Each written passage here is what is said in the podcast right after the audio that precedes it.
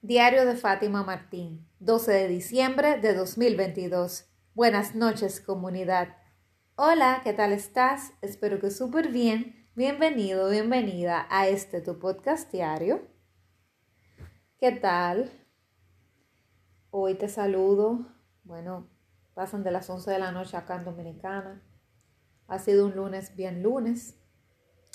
Di hace un ratito una clase, estaba aquí posteando un en vivo que tengo mañana con un, bueno, con un, con un colega mexicano. Y vamos a estar hablando sobre el propósito de vida. Así que nada, eso va a quedar colgado en mi Instagram.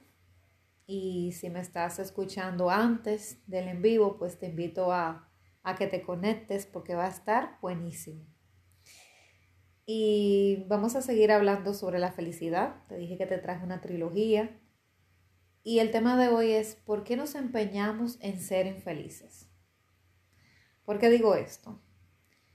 Porque el ser humano le busca la quinta pata al gato. Somos expertos en buscarle la quinta pata al gato, la pata que no existe, pero que insistimos en crearle.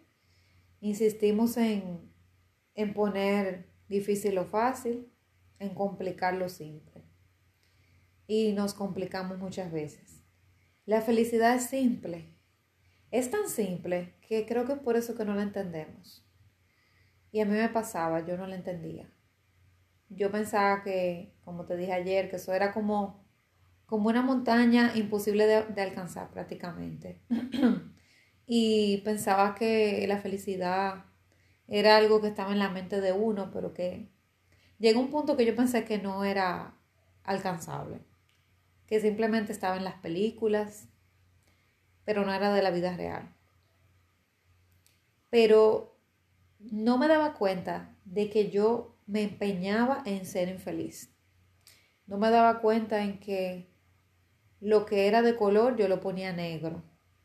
No me empeñaba eh, me empeñaba en que las cosas buenas transformarlas como las cosas malas, lo bonito transformarlo en trágico. Entonces, no me daba cuenta que yo me complicaba demasiado la vida, demasiado.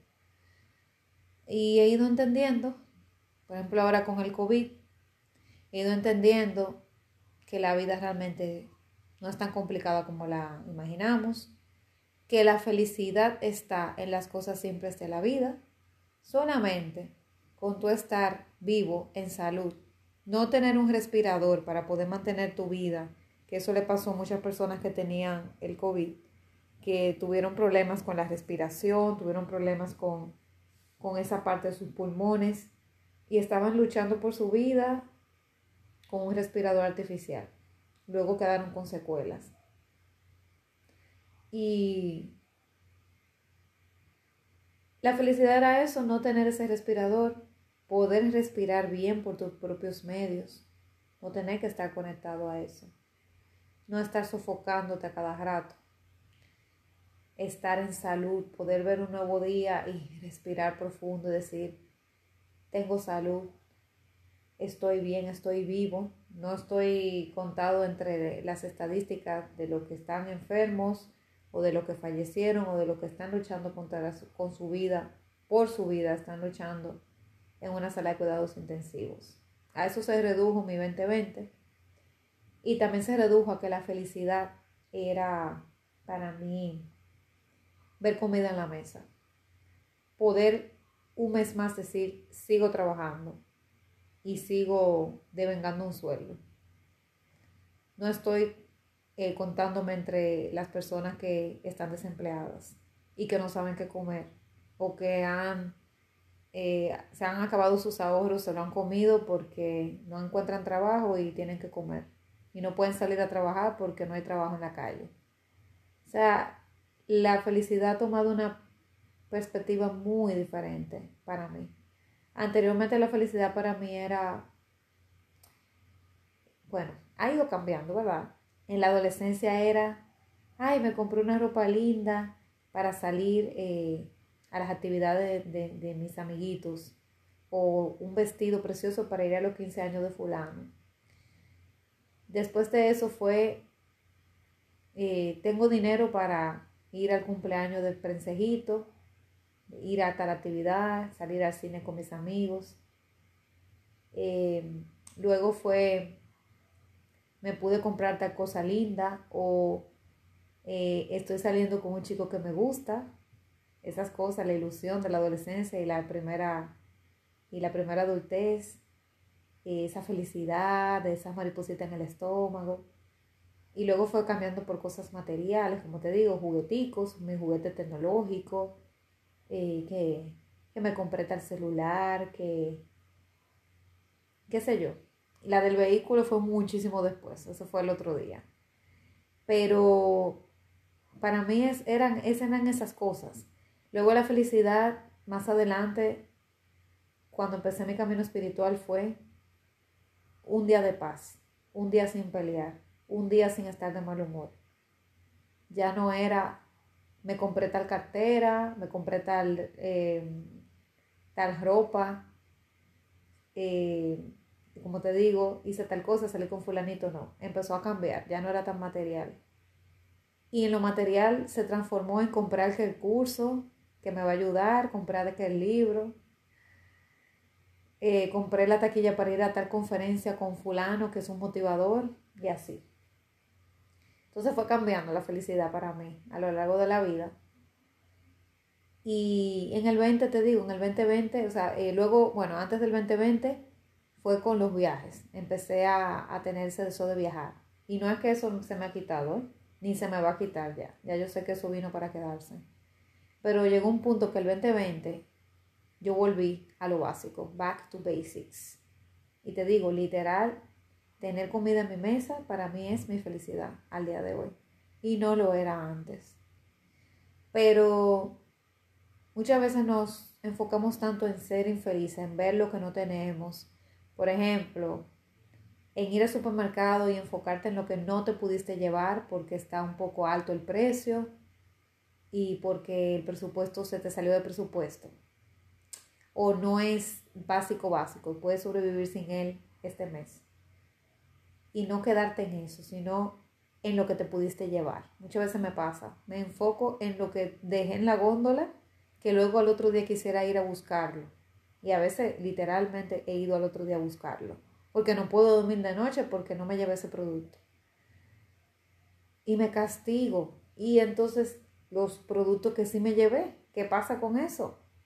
Entonces por eso he ido viendo eso y digo, me estudio y digo, wow, Fátima, es cierto no te estés preocupando tanto por el, producto que no te llevaste, anótalo para que luego lo vayas a buscar o si luego puedes mandar a alguien a comprarlo, pero no te obsesiones con lo que no te llevaste. Piensa en las 999 cosas que te llevaste y lo que te van a aportar y te van a ayudar en la comida de tu casa. Entonces, te digo que de cualquier cosa nos empeñamos en hacernos infelices, en dañarnos el día, en dañarnos el momento por lo que no fue, por lo que no compramos, por lo que no pudimos, a lo que no pudimos llegar, la diligencia que no pudimos hacer de las 10 o 12. Eran 10 o 12 e hiciste 9 o hiciste 10. O quizás hiciste 11 y te enfocas en la número 12 que no pudiste hacer. Quizás era demasiado ambicioso el plan que hiciste y las 11 eran demasiado para ese día, pero las hiciste. Pero quieres ser la mujer perfecta o el hombre perfecto y hacer las 12. Es más, no las 12, 14 o 15 pero el día nada más tiene 24 horas y los lugares estaban muy distantes. Pero tú te enfocaste en las que no hiciste. Entonces vivimos constantemente en una infelicidad que no se acaba.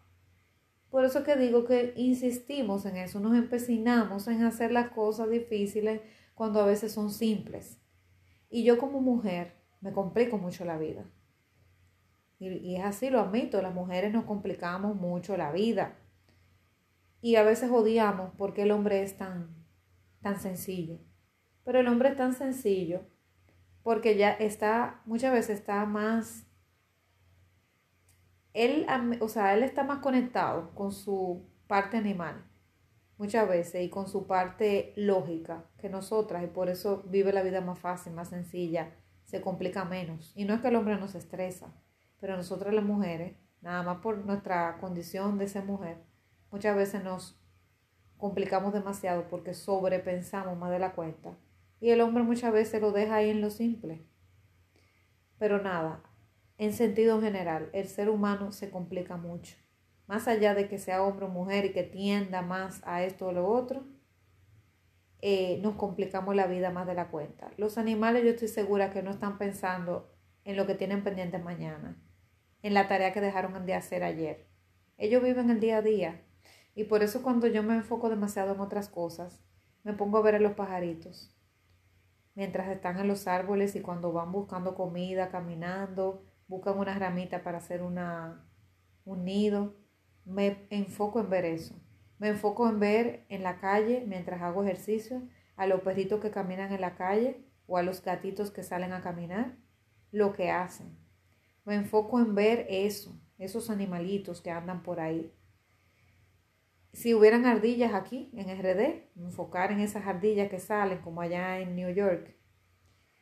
Enfócate en eso, enfócate en los animales. Cuando tú veas que tú estás complicado, mira, cómo ellos viven su presente. Ellos no piensan en otra cosa.